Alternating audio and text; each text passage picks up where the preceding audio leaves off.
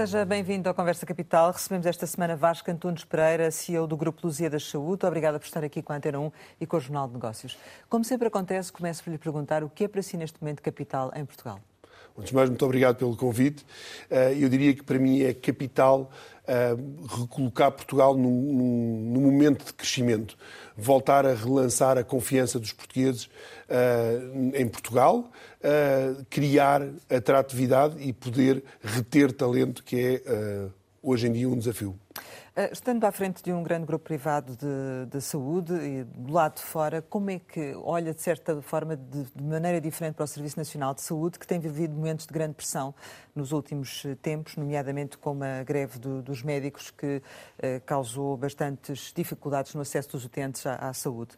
Uh, isto refletiu-se de alguma forma nos privados e no vosso grupo e como? Esta pressão que houve no Serviço Nacional de Saúde?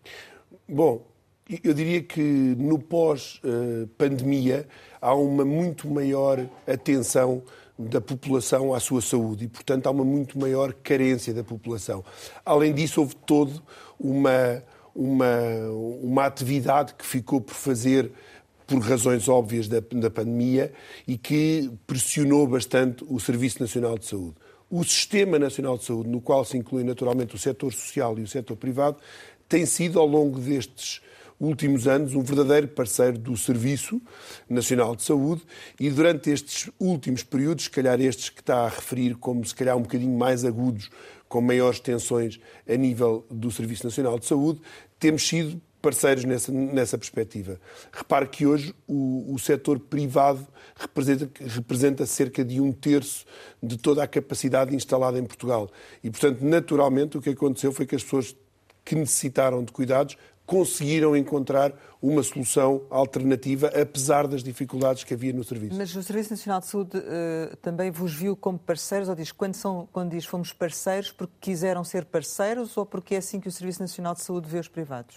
Não, o Serviço Nacional de Saúde engloba uh, naturalmente os hospitais públicos que, quando têm dificuldades de acessibilidade por alguma forma, eu refiro, por exemplo, o, o SIGIC, o Sistema de Inscritos para Cirurgia, basicamente o que o, o sistema privado garante é que garante que existe uma alternativa e que existe a capacidade de poder prestar cuidados de saúde atempadamente. Mas pensar que cerca de metade dos portugueses têm hoje em dia já uma cobertura de seguro ou de um subsistema, hoje em dia temos de pensar muitas vezes como, como o setor privado, não apenas como uh, complementar, mas muitas vezes como alternativo. E aquilo que tem acontecido e a razão pela qual, apesar de todas estas tensões que houve e que existem a nível do Serviço Nacional de Saúde, não temos hoje em dia um problema grave de saúde em Portugal, porque de facto há esta alternativa viável quer do, do serviço do, do, setor social, quer do setor privado. E isso deve intensificar-se, ou seja, essa parceria, essa colaboração, porque muitas vezes a mensagem que é passada, nomeadamente por este último governo, é de que isso não deveria acontecer, que o Serviço Nacional de Saúde tem que ter capacidade para responder a tudo que são as necessidades, a toda a procura que, que tem. E daí também a criação do novo modelo de, de gestão. Portanto, do seu ponto de vista, seria útil eh, intensificar esta colaboração, esta parceria com o Serviço Nacional de Saúde, ou nem por isso não tem interesse? Eu julgo que isso é inevitável e eu acho que cada vez mais vamos ter que falar de Sistema Nacional de Saúde, em que engloba o setor privado e o setor público. As pessoas têm direito a poder optar por um, um sistema alternativo, se assim for a sua capacidade e escolha. Um, eu acho que o Serviço Nacional de Saúde tem vindo a ser capacitado, mas os desafios, naturalmente, com a saúde têm também crescido. Uh, repare que a população portuguesa tem envelhecido, nós hoje vivemos mais anos, temos, uh, com, consequentemente, mais patologia no final das nossas vidas e, como tal, isto tudo são desafios não ao sistema português, mas a todos os sistemas de saúde. Hum. O CEO do SNS veio resolver alguma coisa? Que balanço é que faz deste Bom, eu diria que o, CEO do SNS nós julgamos ser uma posição que faz sentido. Ou seja, muitas vezes confundia-se o Ministro da Saúde como CEO do SNS e que acabava por ser uma redução do âmbito daquilo que consideramos dever ser uh, o papel do Ministro da Saúde, que deve olhar holisticamente para o sistema. Portanto, não tem problemas com o modelo? Não, de todo. Acho que o Serviço Nacional de Saúde deve ter uma liderança, deve ter uma estratégia e deve prosseguir essa estratégia. E, portanto, acho que haver alguém que tenha esse papel, essa uh, responsabilidade dentro da máquina do Ministério da Saúde, parece-me faz todo o sentido. Mas já melhorou uh, alguma coisa no Serviço Nacional de Saúde? Eu julgo opinião? que houve um conjunto de medidas, que houve muito pouco tempo, não é? nós fomos uh, abalados por uma crise política uh, repentinamente e, portanto, havia um plano, com certeza, de mais médio e longo prazo que estaria a ser trilhado. A adoção de, recentemente das unidades locais de saúde, portanto, do, das denominadas ULS, parece-me que era uma parte integrante dessa estratégia de médio e longo prazo e que provavelmente ficou, eu diria, se calhar curta, não é? Porque, em virtude do tempo. Mas sim, parece-me que estávamos a, a enverdar por caminhos alternativos pudessem conduzir a mais saúde e a menos doença. Mas, em geral, enfim, obviamente o Serviço Nacional de Saúde tem vários méritos, mas também tem, eh, nós temos eh, assistido isso eh, com regularidade, notícias de problemas sérios no, no SNS. O que é que, na sua opinião, deveria ser afinado? A mim parece-me que um modelo que agora foi recentemente implementado das unidades locais de saúde é um modelo que faz bastante sentido. É um modelo que foca eh, na necessidade de aumentar os cuidados de saúde primários, de manter uh, os portugueses com saúde e, portanto, evitar que os, que os, que os portugueses adoeçam. E, portanto, uh, e responsabilizar todos os intervenientes por essa manutenção da saúde, ou seja, prevenção, saúde preventiva, diagnóstico precoce, tudo isto são situações que evitam que o sistema estrangule a posteriori. Se nós tivermos um mau modelo de prevenção e um mau modelo de cuidados de saúde primário, o que acontece é que situações que podiam facilmente serem resolvidas acabam por se agravar, tornando-se não só mais complexas a sua resolução, como muitíssimo mais caras. Portanto, este modelo parece-me ser um modelo hum, que faz sentido e que tem, que, que, tem muito para provar, mas que, em teoria, uh, parece que vai ter sucesso. Então é um defensor do Serviço Nacional de Saúde e da sua continuidade, é isso? Sou um defensor do Serviço Nacional de Saúde e da sua continuidade. Uhum. Mas eh, como é que se justifica que uh, haja uh, tantos problemas acumulados no Serviço Nacional de Saúde quando, de, diz o Governo, uh, houve um reforço de dinheiro no, no sistema nos últimos anos? Bom, a mim parece-me, houve de facto um reforço. Este é o maior orçamento de Estado da Saúde que alguma vez existiu. Um, há de facto aqui, eh, eu diria, problemas estruturais no Serviço Nacional de Saúde que necessitam de resposta. Esta questão da, de, dos recursos humanos, se quiser, e se calhar focando naquela que talvez seja o problema mais preponderante na saúde, não apenas no Serviço Nacional de Saúde, como no sistema, como eu diria, globalmente é um, é um desafio, tem a ver com a carência de recursos especializados, não apenas médicos, mas enfermeiros, técnicos, e em que uh, o modelo de atratividade tem que ser repensado. Nós não podemos continuar, as pessoas têm cada vez mais diferentes objetivos de vida, têm aquilo que hoje em dia se fala do work-life balance, work-life blend, uh, o pós-Covid foi uh, um, é, é muito desafiante não só para as empresas como para o Serviço Nacional de Saúde e, portanto, no nível dos recursos humanos, muitíssimo importante. Mas isso não vai trazer também, estamos a falar da questão, em particular, por exemplo, dos médicos, não, não acaba por trazer mais competitividade? Ou seja, uh, se tiver um Serviço Nacional de Saúde que ofereça mais condições e mais dinheiro, também uh, os privados vão ter mais dificuldade em conseguir esses recursos, porque agora é pelo facto do Serviço Nacional de Saúde não dar as devidas compensações, que, que esses médicos trabalham no privado. Ainda esta semana soubemos que, uh, através do Jornal Expresso, que 80% dos médicos que trabalham nos hospitais públicos uh, trabalham no, no privado. Por isso, se tivermos um Serviço Nacional de Saúde mais robusto a esse nível, vai ser mais competitivo também. Para vocês claro, será mal, ou não? Não, a competitividade traz sempre uma melhoria de, do sistema. Portanto, nós não achamos que uh, é que seja necessário ter má competitividade ou fraca competitividade para que o, o setor privado uh, seja bem sucedido. Mas beneficiam do facto do Serviço Nacional de Saúde não estar a dar as condições ou não? Uh, eu, eu, não, eu, não, sei se beneficiamos, a, a, a, se quiser, numa perspectiva de balança, eu não sei se no final do dia o balanço é positivo, porque o, o, Serviço Nacional de Saúde, se criar condições de atratividade de médicos e de atratividade de enfermeiros e de atratividade de técnicos, o que vai acontecer é que vai servir a população que o procura. Nenhum dos setores, nem o público nem o privado, tem a capacidade de atuar sozinho. Portanto, nenhum deles pode, de alguma forma, desejar que o outro fracasse, porque não tem capacidade de dar acesso aos portugueses a, a, a cuidados de saúde. Portanto, o nosso objetivo era, eh, o, o, a minha perspectiva seria a melhoria da atratividade no Serviço Nacional de Saúde vai trazer maior grau de resposta do Serviço Nacional de Saúde. E isso vai se, trazer, vai -se traduzir em mais saúde, vai se traduzir em portugueses com melhor saúde e, portanto, vai se traduzir em que nós vamos poder tratar quem de facto necessita de cuidados de saúde de forma. E que não tem seguros de saúde. E que não tem seguro ou subsistema de saúde, Exato. porque hoje em dia, eu relembro que cerca de 50% da população está coberta com, com uma cobertura alternativa. E, portanto, ou têm um subsistema de saúde ou têm um seguro de saúde. Portanto, Mas que impacto é que isso vai ter no Serviço Nacional de Saúde? Ou seja, no, aliás, no, nos privados, se realmente oferecer, se o Serviço Nacional de Saúde oferecer melhores condições. O mercado tem capacidade para, para todas as necessidades do público e do privado? Eu julgo que sim. Há médicos para todos? Eu julgo que há médicos para.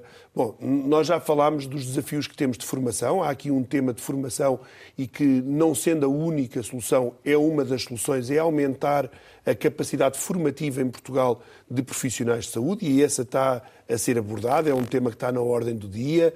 Uh, o Governo tomou um conjunto de iniciativas, temos hoje. Ou seja, temos que formar mais médicos, é isso? Temos hoje uma universidade privada Sim. já de saúde, de medicina, e, portanto, estamos de facto a caminhar para uma maior capacidade formativa. Mas repare que não é só a única resposta, porque nós perdemos anualmente, ou se quiser recorrentemente, muitos profissionais de saúde para sistemas que não o português. As pessoas basicamente vão-se embora por não terem alternativa. No privado isso também acontece? As pessoas, eu diria que as pessoas nem chegam a integrar nem o setor público nem o setor privado muitas Sim, vezes, também. saem imediatamente após a faculdade. Mas e... parece-lhe normal que 80% dos que trabalham no privado sejam do Serviço Nacional de Saúde? É, uma, é algo que lhe pareça eh, saudável? Ouça, os dados que eu tenho é que cerca de. Há, existem cerca de 30. que existem cerca de uh, 30 mil uh, médicos em Portugal que trabalham exclusivamente no setor privado. Ou seja, o, o setor privado é, de facto, não apenas complementar, mas uma alternativa. Mas nós vimos de um modelo que vinha de muita complementaridade. E, portanto, é normal que os médicos fazem a sua atividade pública, a sua atividade no Serviço Nacional de Saúde, que procurem uma alternativa de, de, de profissional, de, fazer, de desempenhar a sua atividade de forma eh, privada, possam também ter uma alternativa privada. Portanto... Eu, não, eu não me refiro à escolha individual de cada médico, estou a referir-me ao, ao volume, a este número concreto. Mas é 80%. normal. O volume 80% não quer dizer que sejam 80% do seu tempo. E, portanto, o que estamos a falar é. Um, isso é uma contabilização de cabeças, se quiser. Que existem alguns médicos que passam 50% do seu tempo na, na sua atividade privada, existem alguns médicos que passam 10% do seu tempo na sua atividade privada, e a atividade privada não é absolutamente direto que estejam a trabalhar para um grupo privado. Podem ter a sua atividade privada, nomeadamente familiar. Temos muitos consultórios de médicos que são, eu diria, históricos. Era esse o modelo inicial em Portugal, em que os consultórios privados dos médicos, onde eles faziam a sua atividade privada. Hum. Mas isso faz sentido, ou seja, por exemplo, o regime de dedicação plena a concretizar-se, ele, ele, vai, de certa forma, tirar médicos ao privado? Vocês vão sentir algum impacto com isso ou não? Eu diria que o modelo de dedicação plena uh, não me parece que vá resolver o problema do Serviço Nacional de Saúde.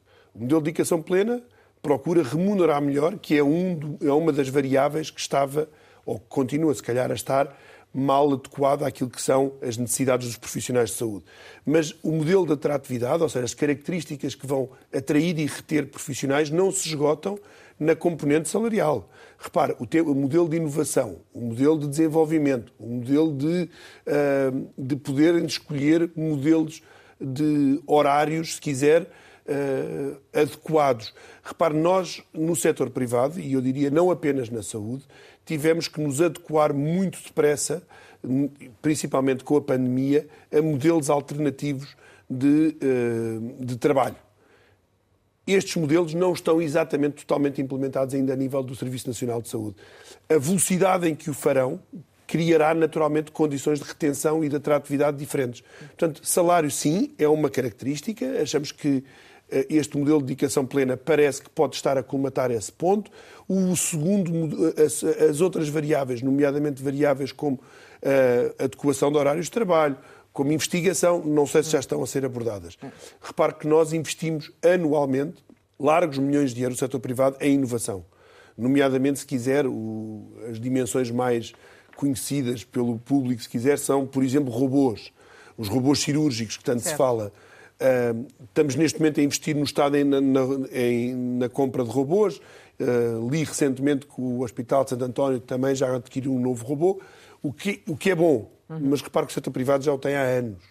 E, portanto, certo. de facto, os médicos queriam desenvolver as suas atividades avançadas, estar na, na linha da frente do avanço tecnológico não tinham no setor público uma, uma alternativa viável. Sim, essa também é uma razão, para além da, da claro. questão do, do, vencimento. Mas ainda assim, vocês não têm dificuldade então em contratar médicos? Não, é um desafio, vamos, vamos ser claros. É um desafio uh, atrair talento no mercado em que nós vivemos hoje em dia. Há, não é apenas em Portugal que existe uma carência de recursos humanos na área da saúde e, como tal, os nossos profissionais de saúde, os nossos alunos, se quiser, são permanentemente aliciados para ingressar em modelos alternativos que o nosso. Portanto, nós entramos em concorrência, nós estamos cada vez mais no mundo global, em que as carências dos vários uh, sistemas estão à procura do, do, do que lhes faz falta. E o tema talento humano é, de facto, um desafio. Portanto, nós vamos todos, o serviço público e o serviço privado, ter que constantemente nos reinventar para conseguir atrair e ser um local em, um local em que as pessoas queiram vir uh, exercer as, as suas atividades. Hum. Por exemplo, há um número para o Serviço Nacional de Saúde sobre uh, os médicos que fazem falta. No privado isso também acontece ou não? Não. Não acontece? Não acontece. Hum. Nós uh, temos uma... Nós somos, naturalmente, o setor privado procura satisfazer a, a procura que tem. É? Portanto, nós temos que garantir que temos oferta para a procura que temos. E, portanto, basicamente aquilo que criamos e vamos continuando a desenvolver, vamos continuando a ouvir aquilo que são os nossos profissionais, a ouvir aquilo que é o mercado a, de facto a evoluir e vamos adequando. Eu relembro que só em 2023, se quiser, o Grupo Lusíadas investiu nas suas unidades existentes, portanto não tem nada a ver com crescimento, 32 milhões de euros em modernizar-se, uhum. em capacitar, em permitir que os profissionais tenham ao seu dispor a última tecnologia para que possam prestar melhores cuidados de saúde. E isso consideramos ser um fator-chave de sucesso. Para a atração e fixação de, de, de, dos, dos, médicos. Eh, já nos disse que, que, faz sentido aqui pedir, eh, enfim, ter um pensar mais em sistema e, e haver mais colaboração entre o Serviço Nacional de Saúde e, e, e os privados. Um, mas em que áreas em concreto é que isso, do seu ponto de vista, poderia acontecer? A cooperação. Essa cooperação e esse desenvolvimento dessa cooperação. Bom, eu gostava por começar por dizer que já existe desde há largos anos, e eu referi há pouco aquilo que são uh, o combate às listas de espera, em que, em, que as, em que, de facto os privados têm estado constantemente ao longo dos anos. E isso continua a acontecer. Isso continua a acontecer. Sim. E portanto eu diria que esses modelos, se quiser, uh, alternativos de parcerias público-privadas já existem hoje em dia. E acha que hum, continuará a acontecer, ou seja, porque já temos tido mensagens políticas no sentido contrário, de que isso, esse tipo de colaboração que, que não deveria acontecer e que o Serviço Nacional de Saúde tem que ter capacidade para satisfazer toda a sua procura. Um, Bom, que é que nós temos um terço dizer? da capacidade instalada em Portugal é do setor privado. Uh, metade dos. Isto são dados, não é política e não é declarações de princípio. Dados são um terço da, um terço da capacidade instalada é privada uh, temos uh, cerca de uh, metade da população portuguesa com coberturas, com duplas coberturas, portanto com subsistemas ou seguros de saúde. O número dos seguros de saúde, que em 2021 para 2022 cresceu 10,4%, penso eu, nós pensámos que foi um ano histórico de crescimento. De 2021 para 2000, de 2022 para 2023 cresceu 16%. Ou seja, as pessoas cada vez mais querem garantir que têm uma alternativa, um poder de escolha. Certo. E, portanto, eh, esta, esta complementaridade eu acho que é inevitável. Portanto, está muito para além de uma declaração de princípios. São factos. Eu não estou, eu estou a olhar retrospectivamente e ver onde estamos hoje. Olhar para a frente e dizer se vamos ou não vamos ter maior capacidade instalada. Eu acho que é inevitável que haja uma maior capacitação do Serviço Nacional de Saúde e acho que é inevitável que aconteça o mesmo no setor privado e no setor social. Mas como é que essa colaboração se pode desenvolver? Há outras áreas uh, em que isso pode acontecer, nomeadamente? Claro, há áreas em que se pode e deve continuar a desenvolver. A área formativa, por exemplo, é uma área, uma área importante. A, a, a, formação, por exemplo, médica, que é uma das formações se calhar críticas no âmbito desta nossa conversa, a formação médica desenvolve-se uma componente dentro de sala de aula, à imagem dos nossos, do, do, da, eu diria, da esmagadora maioria das, das, licenciaturas. das, licenciaturas. mas depois tem uma forte componente uh, de terreno, uma forte componente Prático. hospitalar, de cuidados de saúde primários. Esta componente está hoje em dia a ficar muito estrangulada. Ou seja, os, os jovens médicos, os jovens residentes, os, jovens, os alunos das faculdades têm que conseguir ter uma alternativa para poder continuar os seus estudos. E esta parceria pode ser aqui muitíssimo importante, uma vez que no setor privado tem um conjunto de características diferentes do setor público e que pode dar aos jovens profissionais, quando estão a terminar a sua formação, uma abrangência e uma latitude de visão diferente daquela que teriam se fosse exclusivamente a formação a continuar a estar num modelo exclusivamente público. Porque hoje em dia o sistema não é exclusivamente público. Tem capacidade formativa, então, para os Tem. privados? Já têm, já têm. Já têm, estão cada vez a aumentar mais. Os médicos em dedicação exclusiva ao modelo privado, ao setor privado são cada vez maiores, o número de médicos. Portanto, é normal que este modelo de parceria continue a acontecer. E os custos de tratar um doente no privado e, e no público, até a propósito desta questão dos seguros de saúde, é idêntico ou não? O custo provavelmente é menor. O setor privado. privado é naturalmente, por natureza eh, e por necessidade, muito eficiente na maneira como aborda e os tratamentos e como aborda o doente. E, portanto, nós temos uma enorme focalização a nível do custo. Eu julgo que, por exemplo, quando falámos há pouco do CEO do SNS, este olhar holístico do SNS, uma das áreas que visa também uh, ter é ganhar eficiência a nível do SNS e deixar de olhar segmentadamente para uh, áreas do, do, Serviço Nacional de Saúde. E, portanto, uh, julgo que o custo holístico, olhado de forma abrangente, é menor no tratamento no setor privado do que é no setor público. E eh, faça aquilo que acabou de nos dizer há pouco, que efetivamente há mais pessoas com seguro de saúde e, portanto, mais pessoas a recorrer ao privado, em virtude também das falhas do próprio Serviço Nacional de Saúde. Eh, vocês têm capacidade para, para esta pressão também, para este aumento de procura, para responder a esse aumento de procura ou não? Bom, temos, temos a um ponto. Certo. Todos os sistemas têm o seu ponto de ruptura. Portanto, Obviamente que nós estamos, eh, como eu referi há pouco, nós estamos a ter um ano, tivemos um ano de crescimento muito, muito significativo em 2023, prevemos um ano de crescimento muito significativo em 2024 e isto tem a ver com a procura que, que, que nós temos. Portanto, sim, com o limite. Portanto, aqui não Mas já é. estão a chegar a esse limite ou não? Não, estamos a capacitar para poder que esse limite seja maior. No vosso caso, fazendo mais investimento. Fazendo mais investimento. é? Eu diria que todos os grupos privados e todos, todo o setor privado, e eu, tanto quanto é do meu conhecimento, o setor social está-se a capacitar para poder garantir que os portugueses não ficam sem alternativa. Não é? Em relação à ADSE, eh, houve uma polémica há uns anos, sobretudo antes da pandemia, com as regularizações, uma espécie de uh, correção de faturas que a ADSE envia a posteriori. Chegaram a pagar essas regularizações? Como é que ficou essa situação?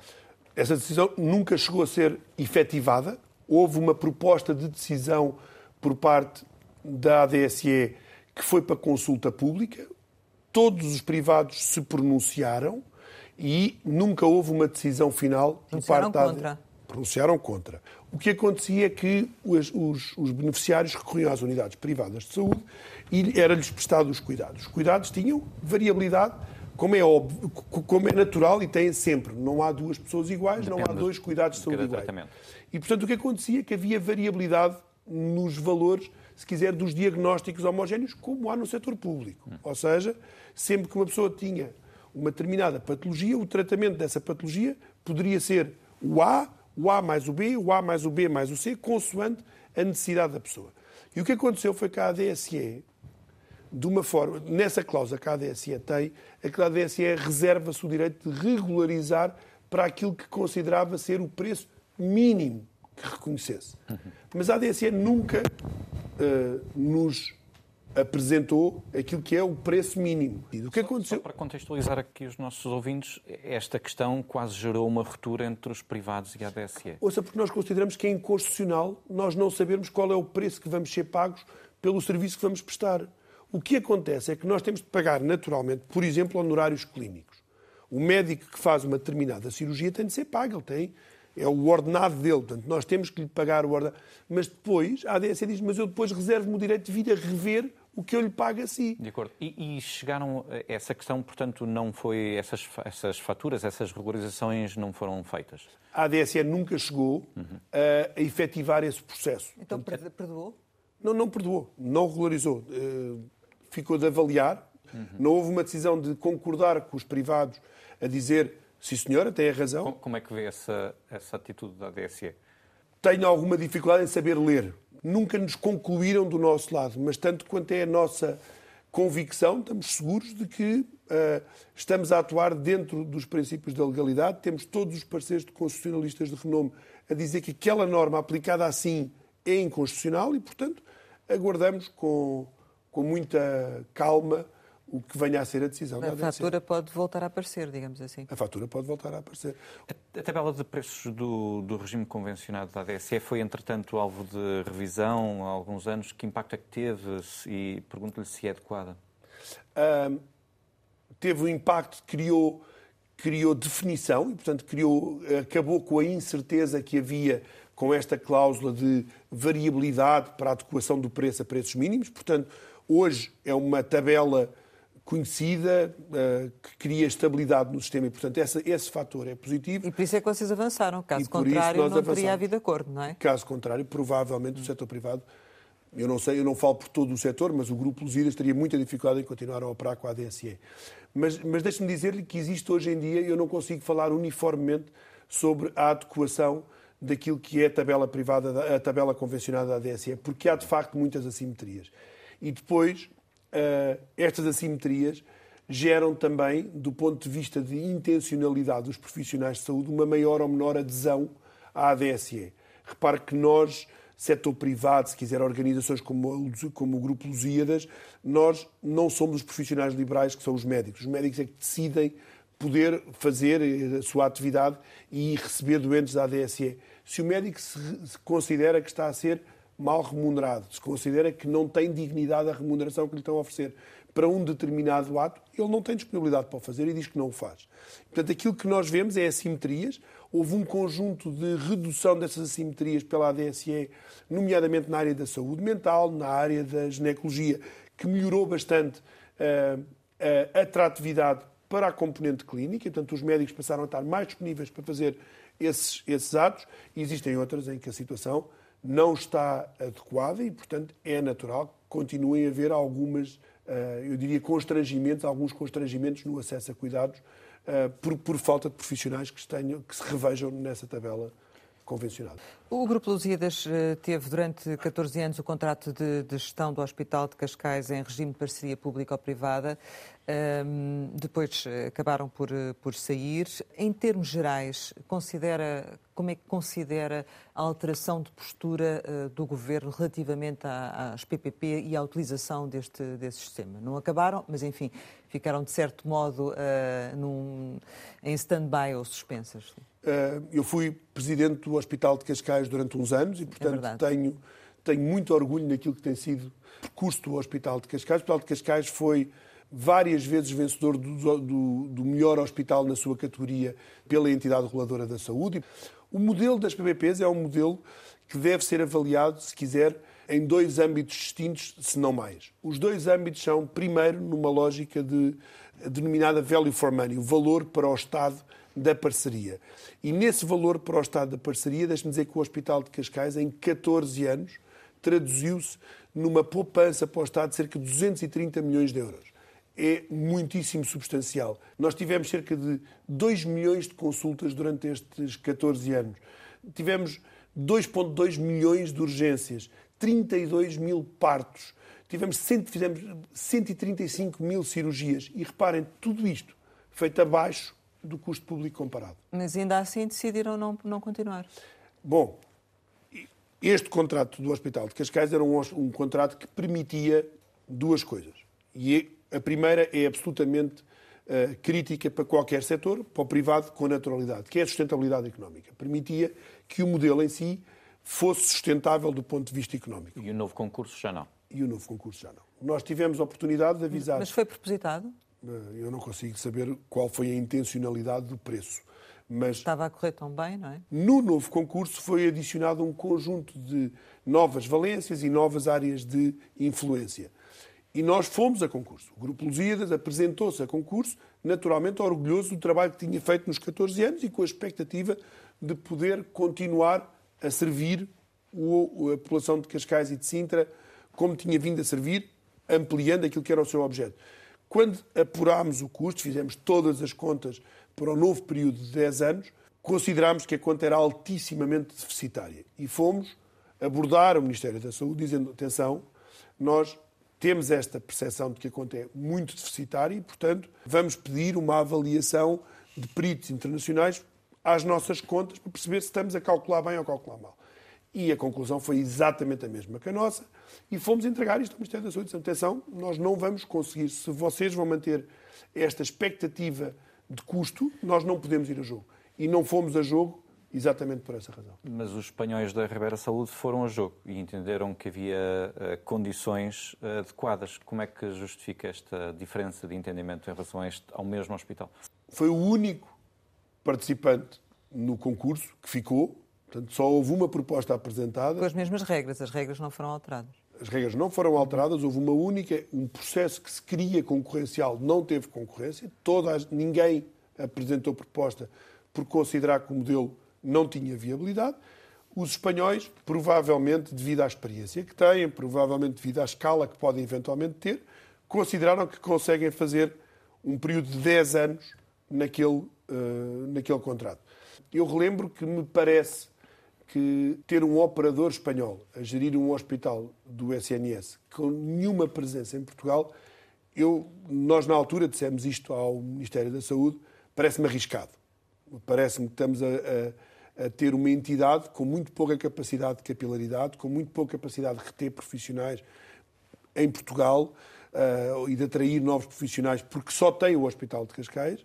E isso comprovou-se, uh, enfim, ou não? Estamos, acabou o primeiro ano do novo contrato, eu não conheço ainda as uhum. contas do Hospital de Cascais, uh, não tenho feedback, mas eu desejo que corra bem, eu desejo que de facto a população continue a ser servida com a qualidade que foram até agora. A equipa que era a equipa Lusíadas do Hospital de Cascais, ficou na, na parceria público-privada. Eu tenho muita confiança que aquela equipa fará o possível para garantir a excelência de cuidados que habituou aquela população a ter. Ah, entretanto, estamos aqui num processo político e, portanto, ah, a saúde tem sido tema da, da, da, campanha.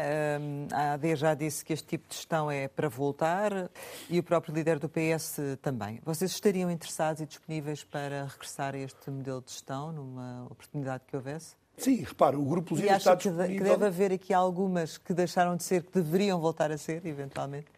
E eu acho que o modelo da parceria público-privada provou, hum. como grande nota é, foi vantajoso a todos os níveis. Vantajoso, como eu disse há bocado, se quiser, naqueles dois grandes padrões.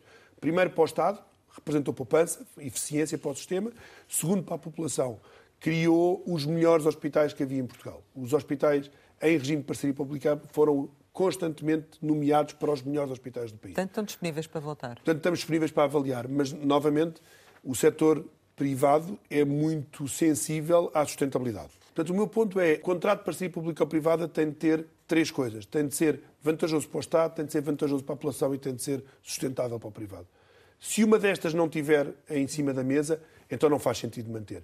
Aqui o que nós vemos hoje em dia é que existem áreas em que parece que há uma necessidade para o Estado, o custo está a subir, este é o maior orçamento de sempre, 13 mil milhões para o SNS este ano 2024 é o Orçamento de Estado, portanto o custo está a subir, é necessário medidas de eficiência e, portanto, o modelo faz sentido.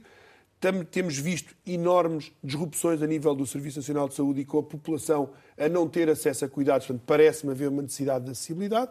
E, por último, tem de se garantir é que o modelo que se vier a querer adotar tem de ser sustentável para o parceiro. Alguma vez pensou, com tantos anos de experiência, ver uma urgência de um hospital público a fechar?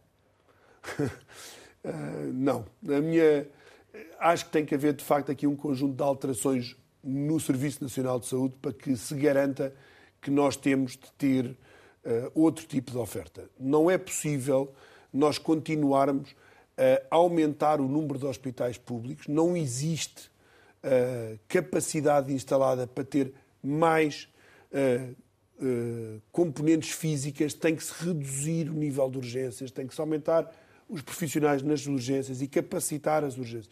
O que está a acontecer, repare, se contar em Lisboa o número de, por exemplo, maternidades, contar o número de maternidades que temos em Lisboa com o número de maternidades que tínhamos há 20 anos atrás e o número de partos que temos em Lisboa, com o número de partos que tínhamos há 20 anos atrás, só no setor público, porque há 20 anos atrás era só o setor público, e aquilo que é hoje em dia, vamos ver muitíssimo maior número de salas de parto, muitíssimo maior necessidade de recursos, porque para, manter uma, um serviço de urgência obstétrica aberto é necessário um conjunto de profissionais num regime de 24-7 e, portanto, é do ponto de vista de recursos humanos muito oneroso para fazer o menor número de partos.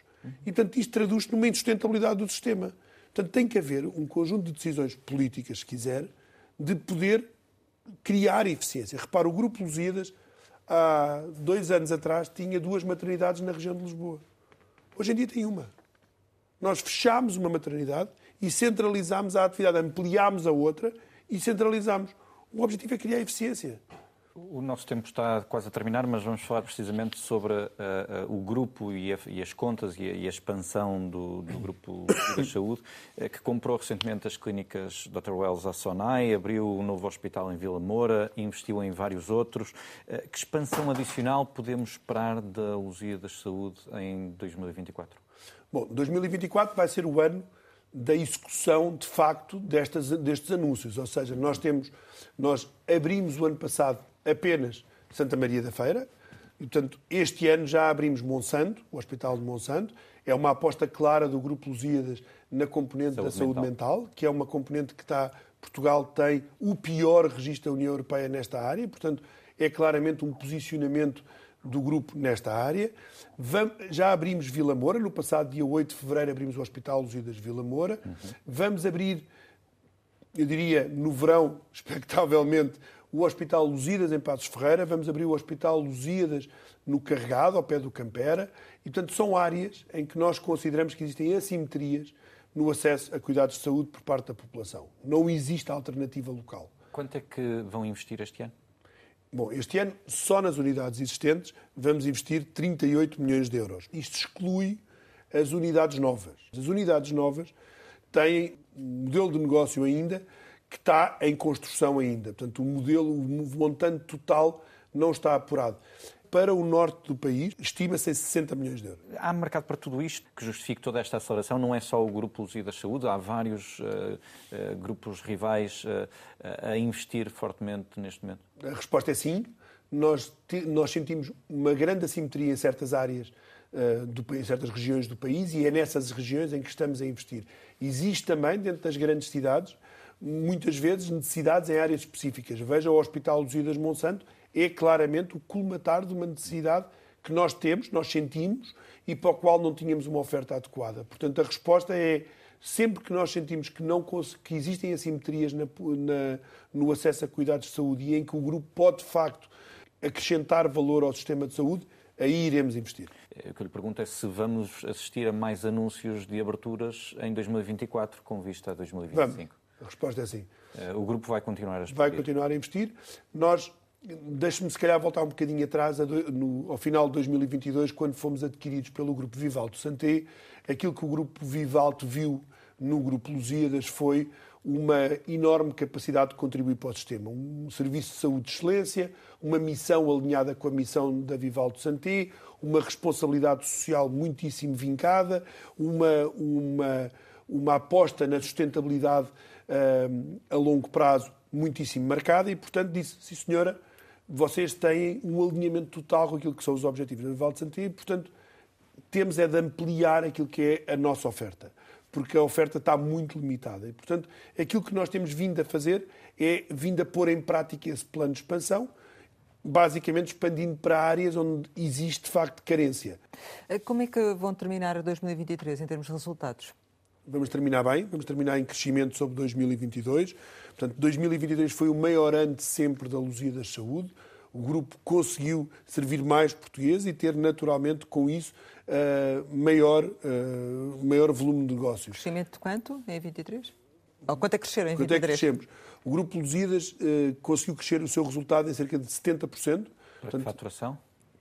370 milhões e em que nós trouxemos o, resultado operacional, se quiser, o resultado líquido cresceu mais proporcionalmente. Portanto, 370 milhões, disse-me, uh, em relação a 2023 e para este ano? Quando, Vamos ultrapassar a fasquia dos 400 milhões em 2024. Uh, eh, temos desafios a nível da, da rentabilidade e, portanto, da eficiência. Como sabe, este ambiente de inflação que vivemos é muitíssimo desafiante na área da saúde.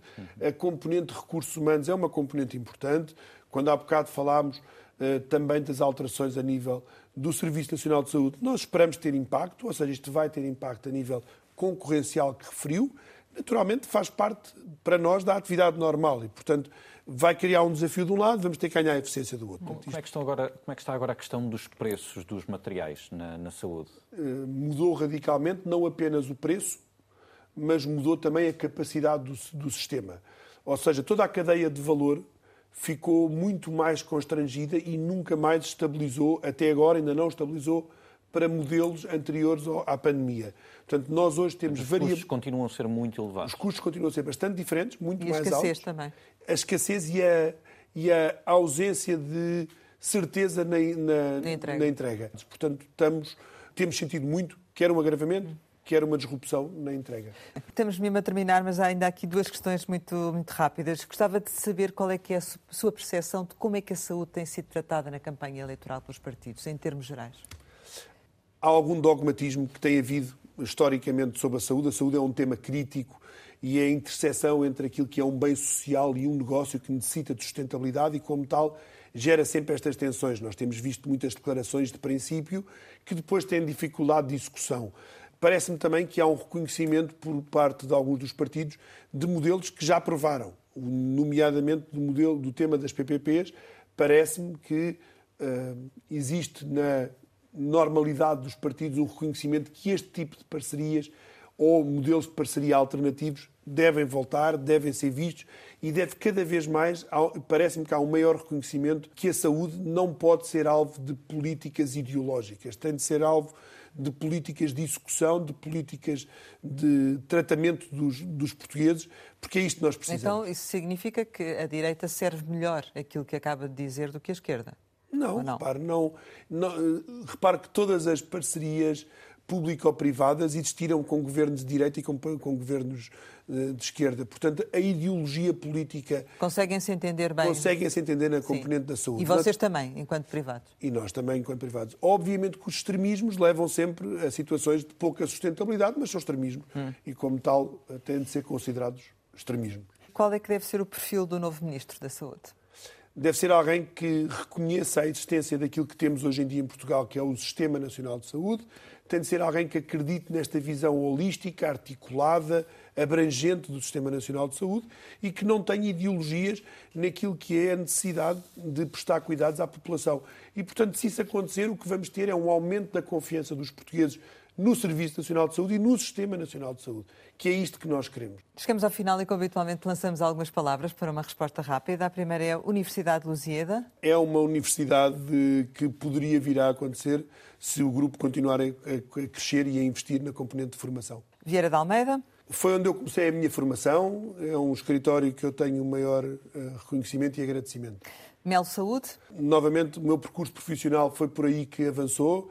Uh, um grande player no mercado, muito reconhecimento também pelo trabalho. Manuel Pizarro. Um ministro que ficou com a sua vida encurtada, mas que tinha uma ambição de fazer diferente. Novo aeroporto. Existe. Corrupção. Algo que todos devemos combater de forma muito frontal. Inteligência artificial. Ainda é uma pergunta como é que vamos integrar tudo isso no nosso, na nossa vida. Pais 21. Uma associação de, com enorme ambição e um enorme mérito. Flu Fighters. a nossa banda de rock do, Grupo Lusíadas. Raby. Um desporto que me ensinou muito na vida e que me foi uma escola para mim, uh, e resiliência, se quiser. Mar. Onde eu estou ligado é a minha casa. Família. É o meu valor mais íntimo, mais uh, próximo. Pai. Uh, uma figura de proa que moldou muito quem eu sou hoje. Desejo. Ser feliz. Futuro. Confiante. Saudade. Não sei definir. Se a palavra saudade agora baralhou-me com a saudade. Portugal. Portugal, uma ambição, um crescimento e confiança. Vasco Antunes Pereira, muito obrigada por ter estado aqui Obrigado. com a Antena 1 e com o Jornal de Negócios. Pode rever este Conversa Capital com o CEO do Grupo Luzia da Saúde em www.rtp.pt. Regressamos para a semana, sempre neste dia, esta hora, e claro, contamos consigo.